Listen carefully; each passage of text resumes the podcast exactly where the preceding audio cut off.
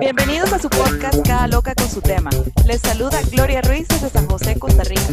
Y Amanda Maltés desde Managua, Nicaragua. Yo soy comunicadora y fotógrafa. Y yo soy psicóloga y psicoterapeuta. Y algo que tenemos en común es que somos pacientes bipolares. Les queremos traer este podcast para discutir nuestras experiencias sobre salud mental. Gracias por acompañarnos en este segundo episodio de Cada Loca con su tema. Queremos, para comenzar, agradecerles a todas esas personas que se han tomado un momento de su tiempo para darnos retroalimentación, para felicitarnos y para, bueno, básicamente hacernos saber de que les gustó mucho el piloto. La verdad nos llena de muchísima energía estar aquí y bueno, empezar ya de lleno con este proyecto tan maravilloso que nos tiene tan entusiasmada. ¿Y sabes de qué es momento ahora, Amanda? Ajá. Creo que es momento de ir con el psiquiatra. Ay, esta ida al psiquiatra que muchas personas, ya sabes, como que sobre reaccionan porque piensan que ir al psicólogo o a la psicóloga es mucho más light que ir al psiquiatra. Es como que si vas a una psicóloga estás menos loca, pero si vas a un psiquiatra a la chocho ya te imaginan en el hospital psiquiátrico amarrado o alguna cosa así. De hecho, en la consulta observo la resistencia que tienen mis pacientes muchas veces de poder visitar a un psiquiatra. Lo comprendo un montón porque creo que no tenemos muy claro de qué hace un psicólogo y qué hace un psiquiatra, pero también me parece que hay como una confusión entre a dónde tengo que ir y a qué tipo de profesional de la salud mental tengo que buscar. Entonces creo que es súper, súper importante, Gloria, que hoy hablemos un poco sobre nuestras experiencias y cómo nos ha ido nuestros procesos terapéuticos y quizás darles unos tips a, a los muchachos y muchachas que nos están escuchando de cómo poder escoger a un terapeuta. Este va a ser un episodio en el que van a escuchar, creo que un poco más a Amanda que a mí, porque ella está, está de los dos lados, digamos, del muro. Ella está del lado de la profesional de la salud y también está del, del lado de los pacientes. Entonces, estoy completamente de acuerdo con vos. Y de hecho, yo tuve más o menos como una experiencia opuesta a un montón de personas. Yo tuve muchísimo más tiempo yendo solo al psiquiatra que donde un psicólogo o psicóloga. Y bueno, pero ya vamos a entrar de lleno a eso. Y bueno, y de hecho de entrada les comentamos que hay otro dato curioso de nuestra amistad con la Amanda, que es que compartimos dos terapeutas. tenemos, dos terapeutas en común, entonces probablemente van a escuchar el mismo nombre en, varias, en nuestros dos relatos. Entonces, bueno, Amanda, mm, yo honestamente era parte de las personas que no sabían realmente una diferencia de roles entre, digamos, un psicólogo. Yo pensaba que todos los psicólogos atendían. Eh, yo pensaba de que todos los terapeutas eran psicólogos. Yo pensaba de que los psiquiatras daban psicoterapia. Entonces, realmente, e incluso ya, ¿verdad? Años dentro de, el sistema e, en, el que, de salud en el que ya estaba recibiendo terapia. Pero comencemos por el mero principio, porque quisiera también comenzar con uno de los comentarios que, que nos llegó, que es sobre que fuéramos un poco más explícitas sobre qué es lo que te puede llevar a, a, iniciar un proceso terapéutico o con un psicólogo o un psiquiatra. Eh, quisiera, es totalmente válido, pero quisiera recordarles a nuestra audiencia de que nosotros hacemos este podcast con, no con un fin profesional, eh, no podemos dar herramientas de autodiagnóstico, nosotras que estamos muy felices de compartir nuestra experiencia, pero una de las señales es si sentís que es algo difícil de tolerar en tu vida, lo que sea, busca ayuda profesional. Pero bueno, yo diría de que comenzáramos con esas grandes señales que la gente piensa eh, que ya es tiempo de ir a buscar ayuda profesional. Eh, ¿Podrías, por ejemplo, yo creo que yo comencé con las mías porque eran muy físicas y, como que disrumpían mi día a día, que eran muchísimos problemas de sueño, por ejemplo, e irritabilidad. Eh, pero bueno, era adolescente, entonces los adolescentes también presentan patrones irregulares de sueño y también irritabilidad, pero creo que lo que, lo que aquí es clave es cuando algo no te, cuando algo no te permite hacer tu vida diaria. ¿Vos qué opinas, Amanda? Digamos, a, a, nivel profesional, ¿cuáles son, digamos, a grandes pinceladas, los grandes motivos por los que las personas deciden empezar un proceso con vos? Fíjate que yo hablo mucho en redes sociales sobre específicamente esto, que alertas necesitamos tomar en cuenta. Quiero también que aclaremos que el, el podcast de hoy lo vamos a dedicar específicamente a personas adultas, porque el tratamiento o el trabajo terapéutico que se realiza con un adolescente es muy distinto y en este momento nos queremos enfocar en adultos. Entonces, retomando tu pregunta, Gloria, fíjate que hay cosas como factores muy importantes o áreas muy importantes de la vida de todo ser humano que si están siendo alteradas, entonces es una manera de pensar que necesitamos ayuda de un profesional de la salud mental. ¿Qué estoy hablando específicamente? Así como vos tuviste, este, esto es como trastorno del sueño, un adolescente o una persona adulta que de pronto empezó a experimentar eh, insomnio o que pasaba tres o cuatro días sin dormir o que al contrario son personas que empezaron a dormir en exceso y que se sienten cansados todo el tiempo, que tienen una pérdida del apetito o, o, al contrario, que están comiendo en exceso, ¿verdad? Porque también eso nos indica que puede haber mucha ansiedad. Por otro lado, también el área social. Hay un deterioro en el área social. Estas personas pueden no salir, no disfrutar las cosas que antes le causaban placer, están muy aisladas y muy aislados. Y generalmente son las familias las que empiezan a observar estos cambios, porque muchas veces, más cuando te has sentido durante mucho tiempo triste o ansiosa, empieza a pensar que es parte de tu personalidad. Entonces es muy difícil que una persona se dé cuenta, por ejemplo, que está deprimida, porque los síntomas, por ejemplo, irritabilidad, cansancio, tristeza, eh, insomnio, apatía sexual, poco apetito eh, con la comida, son síntomas que se empiezan a cronificar y las personas empiezan a pensar que así soy yo, esta es mi forma de ser, eh, no tengo por qué buscar ayuda. Y las personas te empiezan a decir muchas veces, oye, mira, algo está pasando con vos, es necesario que hables con alguien, has bajado un montón de peso, ahora veo que siempre estás apagado, triste, y es ahí donde las personas a veces acceden. Otras tienen como más conciencia de ellos mismos y de cómo se sienten y de que algo está cambiando en sus vidas y ellos mismos o ellas mismas buscan la manera de eh, encontrar a una terapeuta. Entonces, el principio está en que si tu vida está siendo desordenada o hay mucho caos emocional o hay situaciones que están siendo muy difíciles de abordar emocionalmente y que eso te quita el sueño, que eso te da enfermedades físicas, hay algo súper interesante que sucede y es que a veces hay personas que van al hospital a cada rato porque se sienten mal físicamente, porque le duele la cabeza, porque le duele el no sé qué, que le duele el no sé cuánto, y le hacen todo tipo de exámenes y el doctor les dice, pero es que usted no tiene nada. Y eso es que el cuerpo está enfermo, porque tus emociones andan ahí y vos no las atendés. Entonces el cuerpo te está comunicando que algo está pasando. Y es que cuando nosotros no atendemos nuestras emociones, no las escuchamos, no las reconocemos y simplemente las ignoramos, lo que pasa después es que el cuerpo se enferma. Y ahí te duele la espalda, andas migraña permanente, te da gastritis y vos no sabes por qué, si yo como súper bien, pero andas tan nervioso y tan preocupado y tan estresado y tan hiper vigilante de todo lo que pasa en tu entorno porque no estás bien emocionalmente, entonces te pasa la factura el cuerpo. Y es ahí donde también me gustaría como agregar que muchas veces las personas subestimamos que nuestra vida emocional, nuestros sentires, nuestros sentimientos, nuestros pensamientos y preocupaciones del día a día no son importantes. Como que esa, ese, esa parte de la vida es algo que ahí se va a atender solo y, y, y lo guardamos en un cajón y es como tener una mochila que se va llenando y se va llenando y se va llenando y en algún momento está tan pesada que no la aguantas y colapsas, lamentablemente. Y es ahí, hasta que estamos en crisis, hasta que no sabemos qué hacer, que accedemos a buscar a una terapeuta.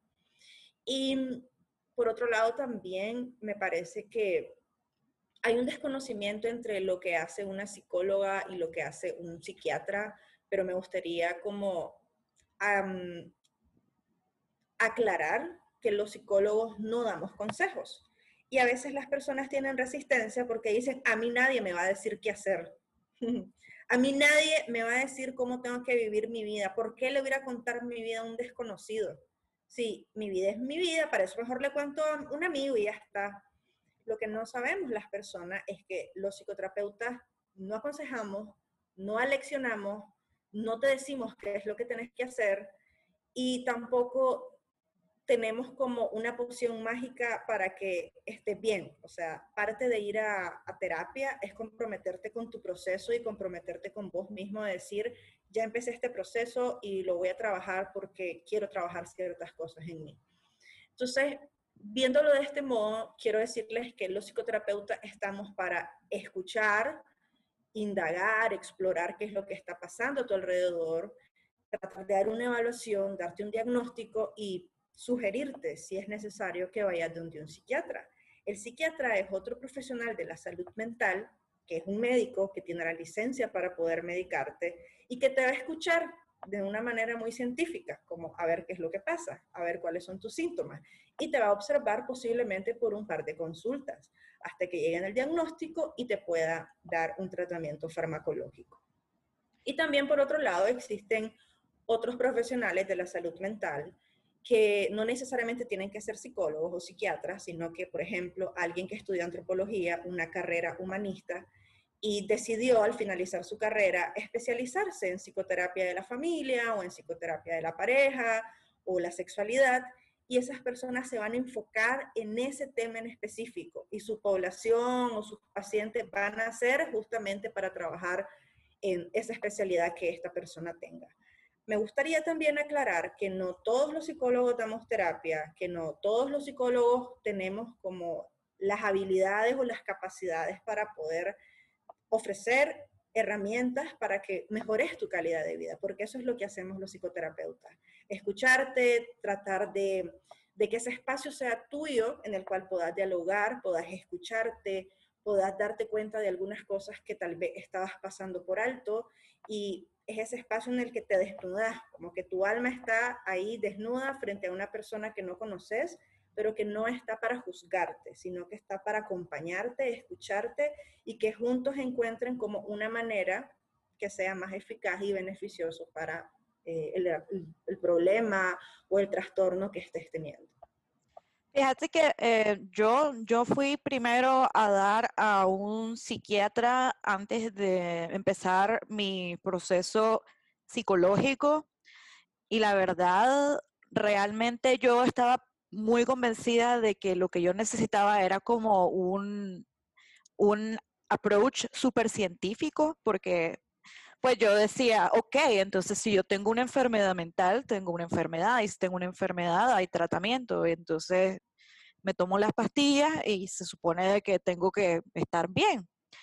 Lo que pasa y viví con ese error durante, no error, pero digamos como esa miopía de, de ver mi situación por casi siete años después de haber sido diagnosticada, seis años, hasta que comencé mi proceso de psicoterapia y tuve que pasar por otro diagnóstico, esta vez al revés, porque primero había sido diagnosticada por un, psiquiatra con trastorno bipolar tipo 2 y me enfrenté a un nuevo diagnóstico con nuevos retos cuando fui a dar con mi, psico, mi psicoterapeuta eh, Adriana Tríos, eh, que fue ella que me diagnosticó junto con mi psiquiatra con rasgos de, de un trastorno de la personalidad que es bien interesante porque las personas normalmente pueden convivir más de una condición.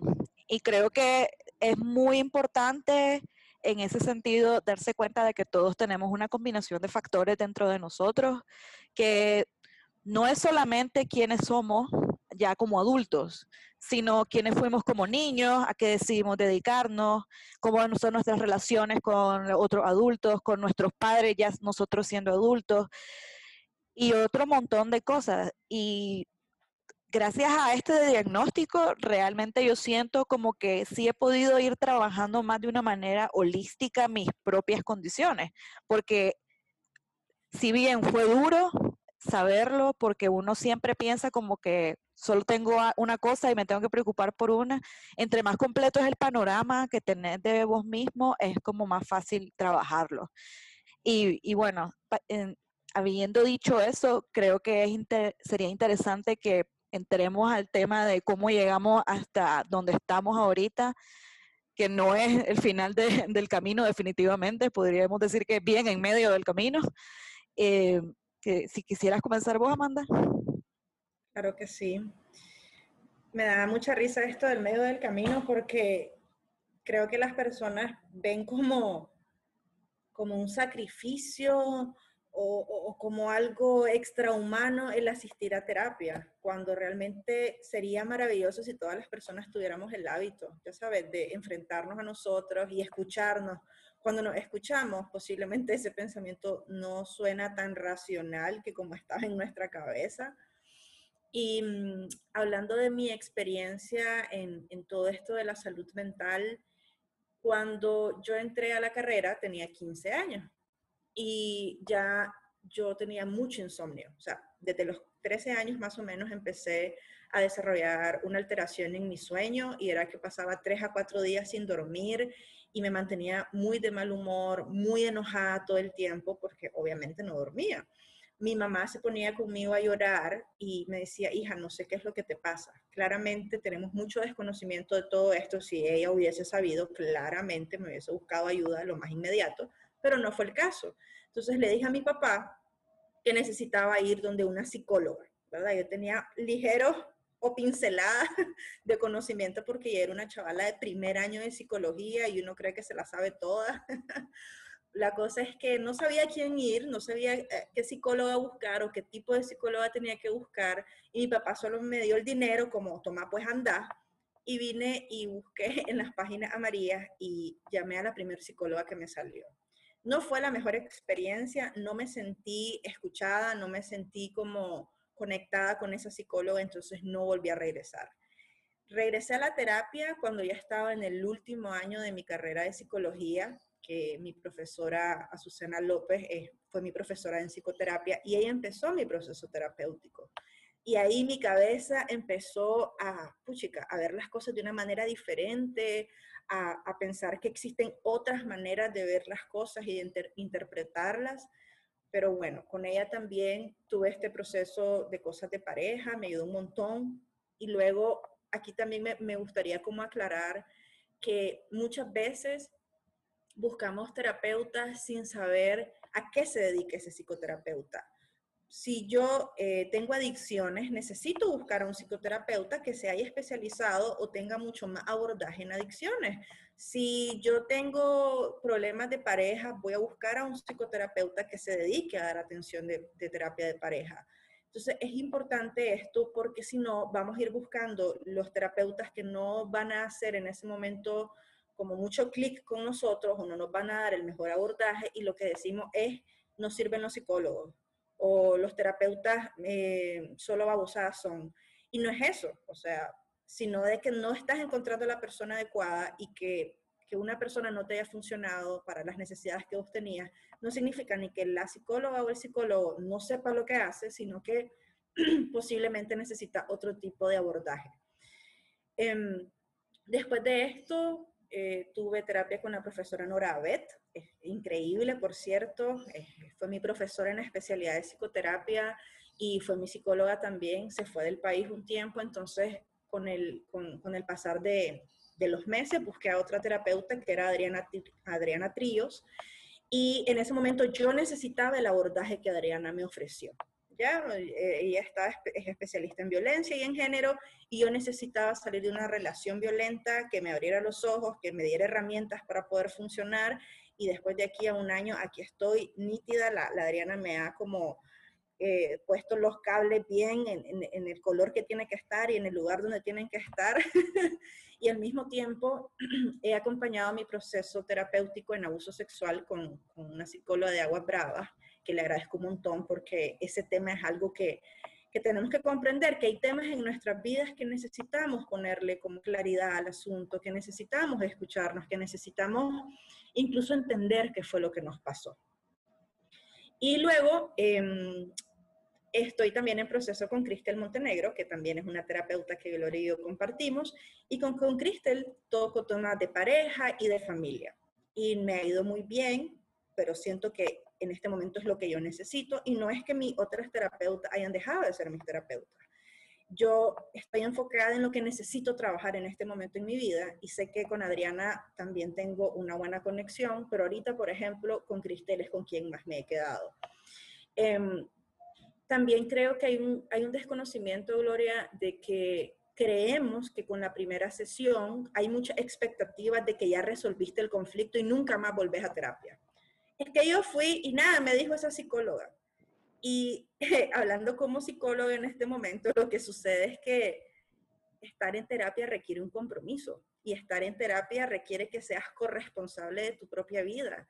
Yo no estoy sentada para decirte qué vas a hacer. Estoy aquí sentada para escucharte, acompañarte y darte herramientas para que puedas trabajar mejor esta gestión emocional que, que necesitas en este momento. Eh, tengo una pregunta, de hecho, sobre eso. Vos, yo fíjate que he escuchado eso. De hecho, hace, no, hace un tiempo atrás, una persona me pidió un consejo y yo lo vi, era, tenía que ver con el alcohol, pero más bien por las razones por las cuales beber. Y al final yo lo, yo lo que le dije a esta persona es como deberías de abordarlo con, de una manera psicológica, con un proceso, porque se nota que no, se nota que hay algo que te está llevando a eso. Se nota que esa es tu manera de manejar un estrés que te lo causa algo interno. Y apenas mencioné la palabra psicólogo, no, no, no, es que yo probé y no me gustó. Es como, amigo, o sea, pero fuiste a una sesión con una psicóloga con la cual no es, digamos, démosle el beneficio de la duda, ¿verdad? A la psicóloga, y digamos que lo que pasó es que no hubo clic yo creo que la gente también tiende a pensar que ir con un psicólogo o psicóloga es como ir donde un gastroenterólogo, así como que no hay, como que no importa quién sea. Yo creo que realmente aquí es donde, aquí es donde importa todo, todo, todo lo que sea importante para uno. Yo creo que si vos considerás que la fe es una cuestión que es primordial para vos, hay muchísimos psicólogos que pueden ayudarte involucrando tu fe. Creo que sí, por lo contrario, tenés el problema de que sentís que todo el mundo aborda desde la fe y vos no, vos sos ateo o agnóstico. Yo creo que aquí, es importante encontrar una persona que no te recete rezar, pues. Yo creo que eh, aquí vienen se valen todas las preferencias que uno tenga. Si no te sentís cómodo hablando con un hombre, búscate una psicóloga mujer. Si sos hombre y no te sentís cómodo hablando de tus problemas sexuales con una mujer, puedes buscar un psicólogo varón. Yo creo que la gente realmente piensa que solamente porque es un profesional tienen que acudir, pero realmente uno tiene que tener un clic, tiene que haber una, una confianza, la persona te tiene que dar ganas de que le contes cosas porque les vas a contar cosas duras que tal vez no podrías compartir ni con tu pareja. Y aquí también viene la preferencia de que eres un abordaje feminista, querés que sea joven, querés que sea adulta, querés que sea presencial, querés que sea por Zoom, ahora tenemos esta nueva modalidad. Em, el precio, podés indagar precios, o sea, no es a la primera que uno escoge un terapeuta. Y esto es lo que nos pasa, pues que tenemos una primera experiencia, no me gustó, no sentí ese clic con la terapeuta y no vuelvo a ir y me cierro a la terapia. O sea, si nos pasa esto, muchachos, es muy normal, es súper, súper normal, porque también habemos psicólogas que somos más confrontativas en nuestra terapia, habemos em, psicólogas que somos más narrativas, hay otras que escuchamos más, o sea, cada psicóloga tiene su manera de trabajar. No todas trabajamos de la misma manera, no todas tenemos el mismo humor, no todas tenemos las mismas creencias religiosas. O sea, creo que depende mucho, a como dice Gloria, de lo que vos buscas y de cómo te sentirías más cómoda.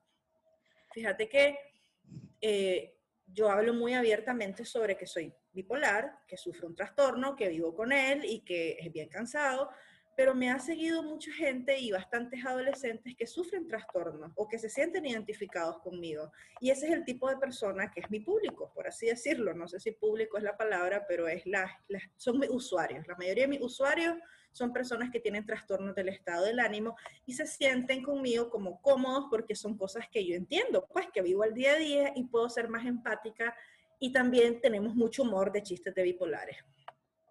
Y además yo siento de que eso también ayuda a que no sientan que es una relación vertical y sienten que es como una relación como más horizontal, porque también yo creo de que las personas tienen resistencia a ir a, procesos de terapia porque sienten al, terapeuta como una autoridad.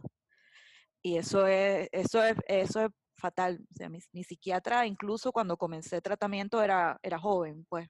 Ahora es menos joven, pues, pero en ese momento era joven, tenía menos de 40 años cuando yo comencé a ser su paciente. Y, y sé que, y sé, y conozco gente que fue donde él tuvo varias sesiones y no se sintieron bien con él y se fueron, porque no les gustó tal vez la manera en la que él da consulta, la manera en la que él, digamos, prueba qué tan irritable estás, por decir una técnica. Técnica, sí. Y, y, realmente con el caso de, Adriana, yo podría decirte que su enfoque feminista, eh, su manera de explicar cómo hace la terapia y su calor humano es lo que a mí me, me llevaron a seguir siendo su usuaria, incluso ahorita que hemos interrumpido porque se consideró que debería de tener una psiquiatra, perdón, una psicóloga clínica presencial en, San José. Ella, a raíz de la crisis que tuve. Entonces, eso ya viene después, ese cuento. Y eso es algo ético. O sea, hablando como psicóloga, también necesitamos como sentir la confianza de que si mi psicólogo en algún momento está viendo que yo necesito otro tipo de abordaje o que necesito tener a una persona más cerca de mí porque tal vez soy una paciente en riesgo o que tengo conductas suicidas o que puedo entrar en crisis, es como también como psicóloga yo tengo una responsabilidad con mis pacientes. A como ustedes como pacientes tienen una responsabilidad, nosotras también lo tenemos y por ende necesitamos darte como las mejores mm, armas para que estés bien y para que puedas responder ante situaciones de crisis y que tengas gente cerca. Pero bueno, mi camino fue muy diferente al de Amanda, pero hay similaridades. Yo eh, a los alrededor de los 14 años fui a una evaluación psicológica, me parece, pero tengo casi que cero recuerdo de esa cita. Al igual que Amanda, no hubo una, no hubo realmente un clic con esta persona y se dejó pasar y alrededor de la pubertad también empecé a tener problemas crónicos de sueño y tuve básicamente todas las señales de que tu adolescente está en riesgo, de que desórdenes de sueño, desórdenes alimenticios, eh, de pasar de ser una buena alumna, pasé a ser una mala alumna. Los profesores en mi colegio estaban alarmados, eh, se habló con mis padres, pero mis padres como que no vieron que fuera tan urgente, pues. Igual yo soy la mayor, entonces a los padres no, no, no es como que los niños vienen con un manual, no salen del hospital con un manual, entonces tampoco es como que a ellos les hayan, les hayan creado una cultura de, de asistirse en la salud mental. Y como estaba comentando en el piloto, fue el diagnóstico de una amiga el que me hizo indagar sobre mis propios síntomas y llegar a la conclusión de que yo tenía un trastorno del estado de ánimo. Algo que es interesante que me acabo de acordar hace unos días fue de que la primer, el primer profesional de la salud que me, que me remitió a psiquiatría fue mi ginecólogo cuando tenía 18 años y me fui a hacer como el examen anual. Él me vio totalmente descompuesta de la ansiedad, totalmente ida, no podía seguir una conversación y me recetó eh, anti, ansiolíticos conocidos como ribotril y me dijo que fuera pues, urgentemente donde una psiquiatra. Recuerdo que fui donde una psiquiatra y su abordaje no fue el mejor ella le prestó como más atención a mi ansiedad de ese momento que a mi depresión, que, que era ya una cosa crónica para entonces. Y bueno, desmejoré mucho hasta terminar en un intento de suicidio. Después de ese intento de suicidio, dado de que en el sistema de salud pública no hay psiquiatras ni psicólogos de turno, simplemente se, me mandó para mi casa y yo no volví a ir al psiquiatra hasta años después que llegué en el 2011 para creo que mayo al sofá del doctor Salmerón en plena crisis. Él me observó durante dos o tres sesiones y después me mandó al hospital Vivian Pela para hacerme lo que se conoce como un diagnóstico diferencial. Eso significa que existen varias condiciones que comparten síntomas. Entonces, para saber si una es, eh, la manera más fácil es desechar las que se pueden hacer pruebas. Entonces se me hizo exámenes endocrinos eh, para desechar el diagnóstico de hipotiroidismo o problemas de tiroides en general. Salí bien en eso y se me hizo un examen para mm, desechar el diagnóstico de epilepsia y quedé con el diagnóstico de eh, trastorno bipolar. Lo interesante es de que cuando vos comenzás un proceso psiquiátrico o psicológico y te hacen un diagnóstico, el diagnóstico es una cosa viva. A medida pasa el tiempo, tu diagnóstico se va haciendo cada vez más refinado. Entonces, primero comenzás siendo bipolar, pero después ya se sabe si sos tipo 1 o tipo 2. Después se hacen otros, entre más te observas, se sabe si sos de ciclado rápido o de ciclado lento. Si solo te da ciclotimia o si te da eh, episodios mayores de depresivo. Entonces, es muy interesante cómo esto se va volviendo cada vez más sofisticado y en mi caso ahora incluye también un diagnóstico de rasgos de un trastorno de personalidad que se llama eh, personalidad, trastorno límite de la personalidad. Y ese que es algo que estoy lidiando con él a través de eh, la terapia alternativa que llevo con Crystal y con mi psicóloga clínica acá en San José y para este año estaba haciendo cuentas de los profesionales de salud a mi alrededor y puedo contar a el doctor Salmerón, que sigue siendo una persona que me apoya por medio de WhatsApp. Le puedo escribir y él casi siempre me contesta con mucho cariño. Eh, mi, mi, psiquiatra privada aquí en Costa Rica, que es la doctora eh, Isabel Arias, el psiquiatra de la caja, que es el doctor Ureña, la psicóloga clínica, la, la doctora Lucía, Adriana Trillos y Cristel Montenegro. Tengo a seis personas, bueno, y la manda, que no puede ser mi psicóloga, pero es mi amiga que es psicóloga. Entonces tengo a seis personas a mi alrededor que se preocupan por mi bienestar psíquico y son mi red de apoyo profesional si a mí me pasa algo. Yo este año tuve una crisis que casi llegó a psicosis y gracias a estas seis personas a mi alrededor, yo pude superar eso. Pero es como, nadie se imagina, ¿verdad?, de que uno necesita como tanta gente a su alrededor.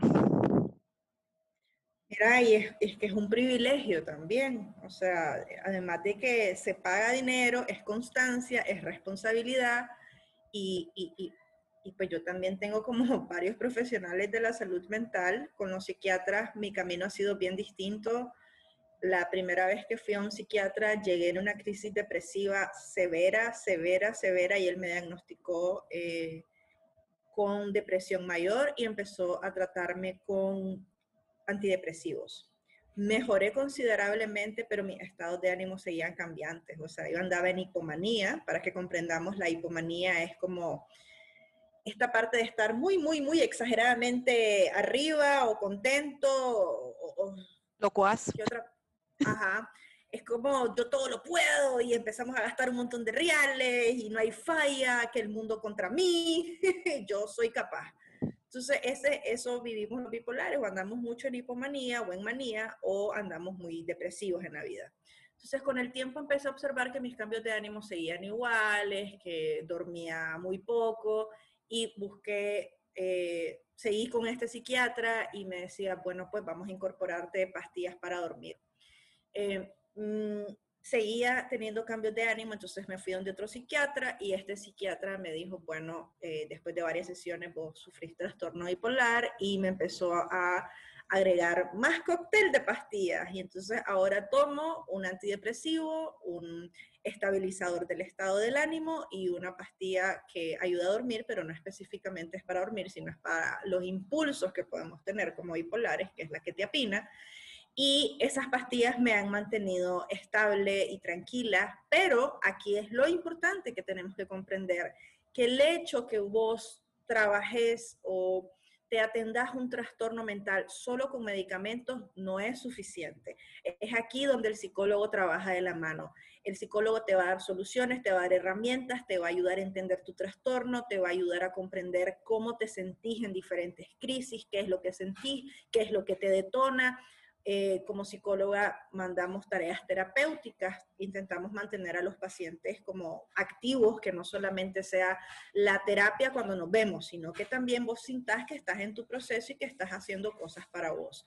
Entonces, es ahí donde la psicóloga o la psicoterapeuta trabaja de la mano con el psiquiatra. Y bueno, y eso sin, sin siquiera hablar del tema de la resistencia que todo mundo tiene de resistencia que uno puede como ir adquiriendo, aunque tengas estos diagnósticos, aunque ya te estés medicando. Yo, solo para ilustrar lo, lo realmente personal que es cada cabeza, Amanda y yo tenemos un diagnóstico muy parecido, pero no tomamos los mismos medicamentos. Yo tomo litio, que es un, el como clásico estabilizador de estado de ánimo. Yo tomo ese anti, antipsicótico atípico, que es la ketiapina, y tomo un antiepiléptico que se usa también, yo le digo que es como, como cuando le ponen una piedrita debajo del carro, cuando, debajo de la llanta del carro, cuando te parqueas en una pendiente, que es eh, un antiepiléptico que es ácido valproico. Y lo único que hace eh, la medicación es darte un centro. Y ya con ese centro, vos decidís lo que puedes hacer con tu vida. Y si no lo querés trabajar, vas a volver a caer en las mismas crisis porque no vas a estar atendiendo las razones psíquicas por las cuales vos caes en crisis. O sea, no, el exceso de trabajo es un detonante, pero el miedo a decepcionar es como la raíz del por qué la gente sobretrabaja, por ejemplo, por decir un ejemplo. Entonces, si, si uno no está claro del génesis del problema, uno va a ir recayendo siempre, siempre te va, vas a cortar a tus parejas por las mismas razones, vas a tener relaciones conflictivas por las mismas razones sin saberlo, tal vez incluso repetir patrones familiares que podrían evitarse. Todo mundo no piensa de que nuestros padres nos, dieron un mundo a como se lo dieron a ellos. Realmente pensamos que vemos la realidad, pero es, es muy interesante y abre mucho los ojos poder darte cuenta de cuántos prejuicios uno no se da cuenta que son prejuicios y cómo uno, por ejemplo, la relación que tiene con el dinero es algo heredado y otro montón de cosas que, que solamente ocurren cuando uno se pone a pensar y a trabajarla. Y no solamente eh, la relación con el dinero, sino la relación con la comida. Nosotras las mujeres, cómo nos vinculamos desde nuestra relación con los padres, con las parejas, las carencias emocionales, porque es que esto es lo que tenemos que comprender. Nadie tiene un manual de cómo ser mamá o papá. Así que todos tenemos traumas y todos tenemos heridas de la infancia. Lo importante es que ahora que somos adultos tratemos en la medida de lo posible de hacernos cargo de esas heridas, porque la herida está ahí. ¿Qué vas a hacer vos? ¿La vas a voltear a ver o vas a ignorarla? Me parece que este exceso de trabajo muchas veces es esta manera de disociarte y de no atenderte.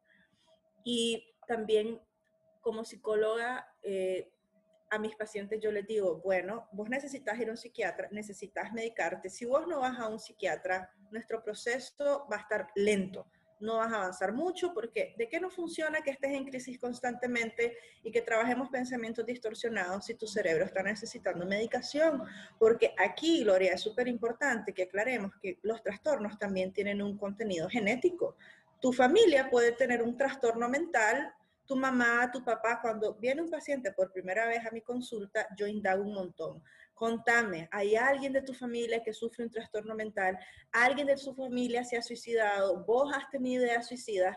no hablamos de suicidio. Creemos que si hablamos de suicidio la gente se viera a suicidar más bien y eso no es así. Necesitamos naturalizar estos temas porque son naturales, son parte de nuestra vida.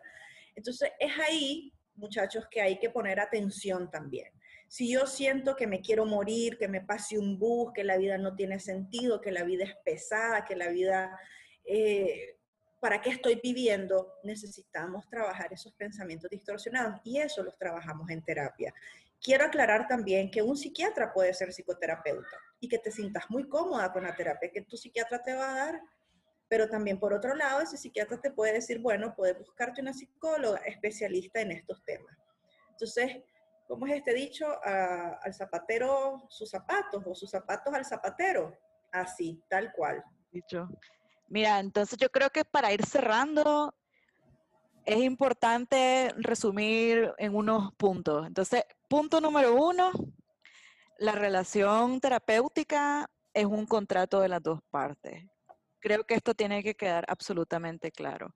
Ir a sentarte enfrente de un psicólogo o de un psiquiatra y no hacerle caso es básicamente le está financiando la vida a alguien de gratis, porque y no creo que esa persona se vaya a quejar porque igual le estás pagando por su tiempo, pero sería, sería como buena idea de que, de que aprovechara el potencial de una relación terapéutica. Una persona que estás clara de que lo que le digas queda ahí.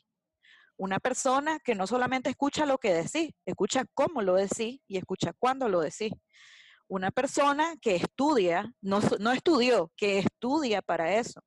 Una persona que si hay alguna particularidad de tu caso, va a consultarlo con otros colegas probablemente. Aquí, y realmente es un regalo para uno mismo y como dice la terapia sistémica, yo aquí dando promoción, es que cuando cambia un elemento del sistema, todo el sistema comienza a cambiar. También el miedo al cambio es normal, aunque el, aunque el cambio sea positivo. Entonces, si ustedes son personas que sienten que le están pasando mal, pero aún así tienen miedo de, ir al psicólogo o al psiquiatra porque sienten que nada va a cambiar aunque hagan eso, es súper normal, pero si no lo intentan, nunca van a saber si va a funcionar o no. Y si tienen la disposición, estoy súper segura de que les va a funcionar.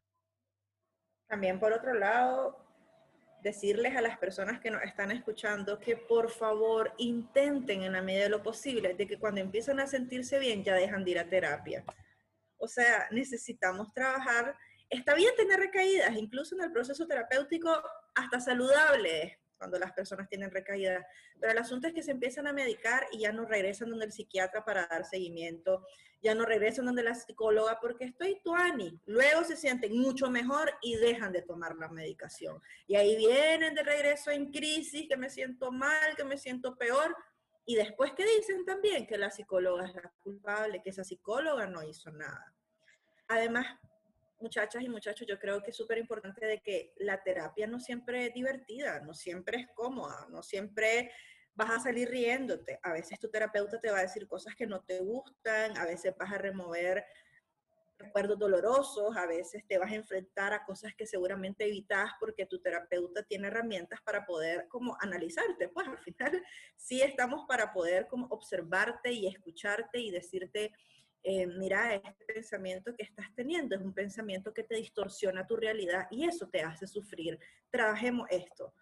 Entonces, me parece que como para, para que podamos tener una, mira, esto es como una ruleta rusa, ah, como los medicamentos te pueden funcionar, no te pueden funcionar, un terapeuta te puede gustar, otro terapeuta te puede encantar, Em, tenés que conocer tus necesidades. ¿Qué es lo que necesito? ¿Cómo me siento? ¿Qué tipo de terapeuta busco? Puedes buscar opciones, puedes preguntarle a la terapeuta, ¿cómo es tu abordaje? ¿Qué es lo que hacemos en terapia? ¿Qué puedo esperar yo de terapia? Porque las personas también tienen expectativas y es válido que le preguntes a una persona de algo que vos desconoces que te dé como una psicoeducación, le llamamos en psicoterapia. Entonces también el psicólogo o la psicóloga, cuando ya llegaste y encontramos que hay algún, alguna impresión diagnóstica, nosotros y nosotras lo que hacemos es darte esa información. Mira, esto es lo que está pasando en vos, por eso estás sintiendo esto. Estos son tus síntomas físicos, estos son tus síntomas cognitivos y estos son tus síntomas conductuales, porque las personas cuando entendemos muchas cosas, como que el cerebro se nos ilumina y decimos, chica, esto es lo que estoy viviendo y esto es lo que estoy sintiendo, y hay más claridad de lo que puedo hacer o de lo que un terapeuta puede hacer. Por otro lado, em, date chance, date chance de hablar, de ser honesto en terapia, porque hay personas que llegan a terapia y mienten. No hagan eso. O sea, están, están ahí para hablar de ustedes. Esa persona no te está juzgando. Yo no estoy pensando cuando me hablan, uy, qué para esta magia, uy, qué es eso, uy, qué horrible. Para nada. Somos seres humanos y la idea es que juntos solucionemos ciertas cosas. Y yo creo que también eh, quitarnos como de la cabeza que las cosas son buenas o malas en cuanto a tratamiento. Por ejemplo, la psicofarmacología no es ni buena ni mala. Es una herramienta. No es mejor tomar pastillas o si necesitas hacerlo que no hacerlo si no lo necesitas. Un psiquiatra no te va a medicar si no lo necesitas. Eso no se hace. Por eso los psicólogos decimos, necesitamos una valoración del psiquiatra, que él evalúe, porque él tiene otras maneras de abordar la enfermedad. Yo, yo como psicóloga tengo las mías y él tiene su propio alcance para, para beneficiarte a vos. Y si no te agrada tu psiquiatra, porque también esto es importante, es hora de irse es hora de encontrar, de encontrar otra persona. O sea, realmente no vayan a atenderse con una persona que no le agrada, porque también es la otra receta para dejar de tomarse la medicación. Y también yo creo de que uno de, uno de los puntos finales sería que lo vean como una inversión. Realmente es una inversión estar bien. Estamos claros de que no es algo que está al alcance de muchas personas económicamente. De hecho, queremos dedicar un episodio completo a los costos de, la salud mental. Entonces, yo creo que estaríamos, ¿no? Sí, nuestro próximo episodio creo que va a ser de cuál es la diferencia de ser una paciente psiquiátrica psicológica en un país como Nicaragua y en un país como Costa Rica. Creo que me siento muy agradecida, te, soy honesta, cada vez que yo puedo pagar mis consultas, que puedo pagar mis medicamentos y que sobre todo tengo un presupuesto mensual para poder pagar todas estas personas que están siendo mi red de apoyo. Pero si hay algo de lo que estoy convencida es que no soy la misma persona, ni me siento igual, ni pienso igual, ni actúo igual que cuando empecé terapia. O sea, soy una persona mucho más tranquila con mi vida y tengo más herramientas para enfrentar ciertas situaciones que pueden ser bien complejas. Entonces, que sea un hábito, que no sea un sacrificio para ustedes, que es una inversión. Nuestra salud mental es súper importante, nuestra salud emocional también lo es. Si nosotros estamos bien emocionalmente, vamos a estar bien en todas las áreas de nuestras vidas. Así que, pues, tratemos de, de ser un poquito más flexibles y más abiertos en este tema. Bueno, y con esto creo que terminamos nuestro segundo episodio de Cada Loca con su tema. Muchísimas gracias por escucharnos y llegaron hasta acá. Esperamos que les guste y nos vemos en el siguiente episodio. Chaito. Abracitos. Thank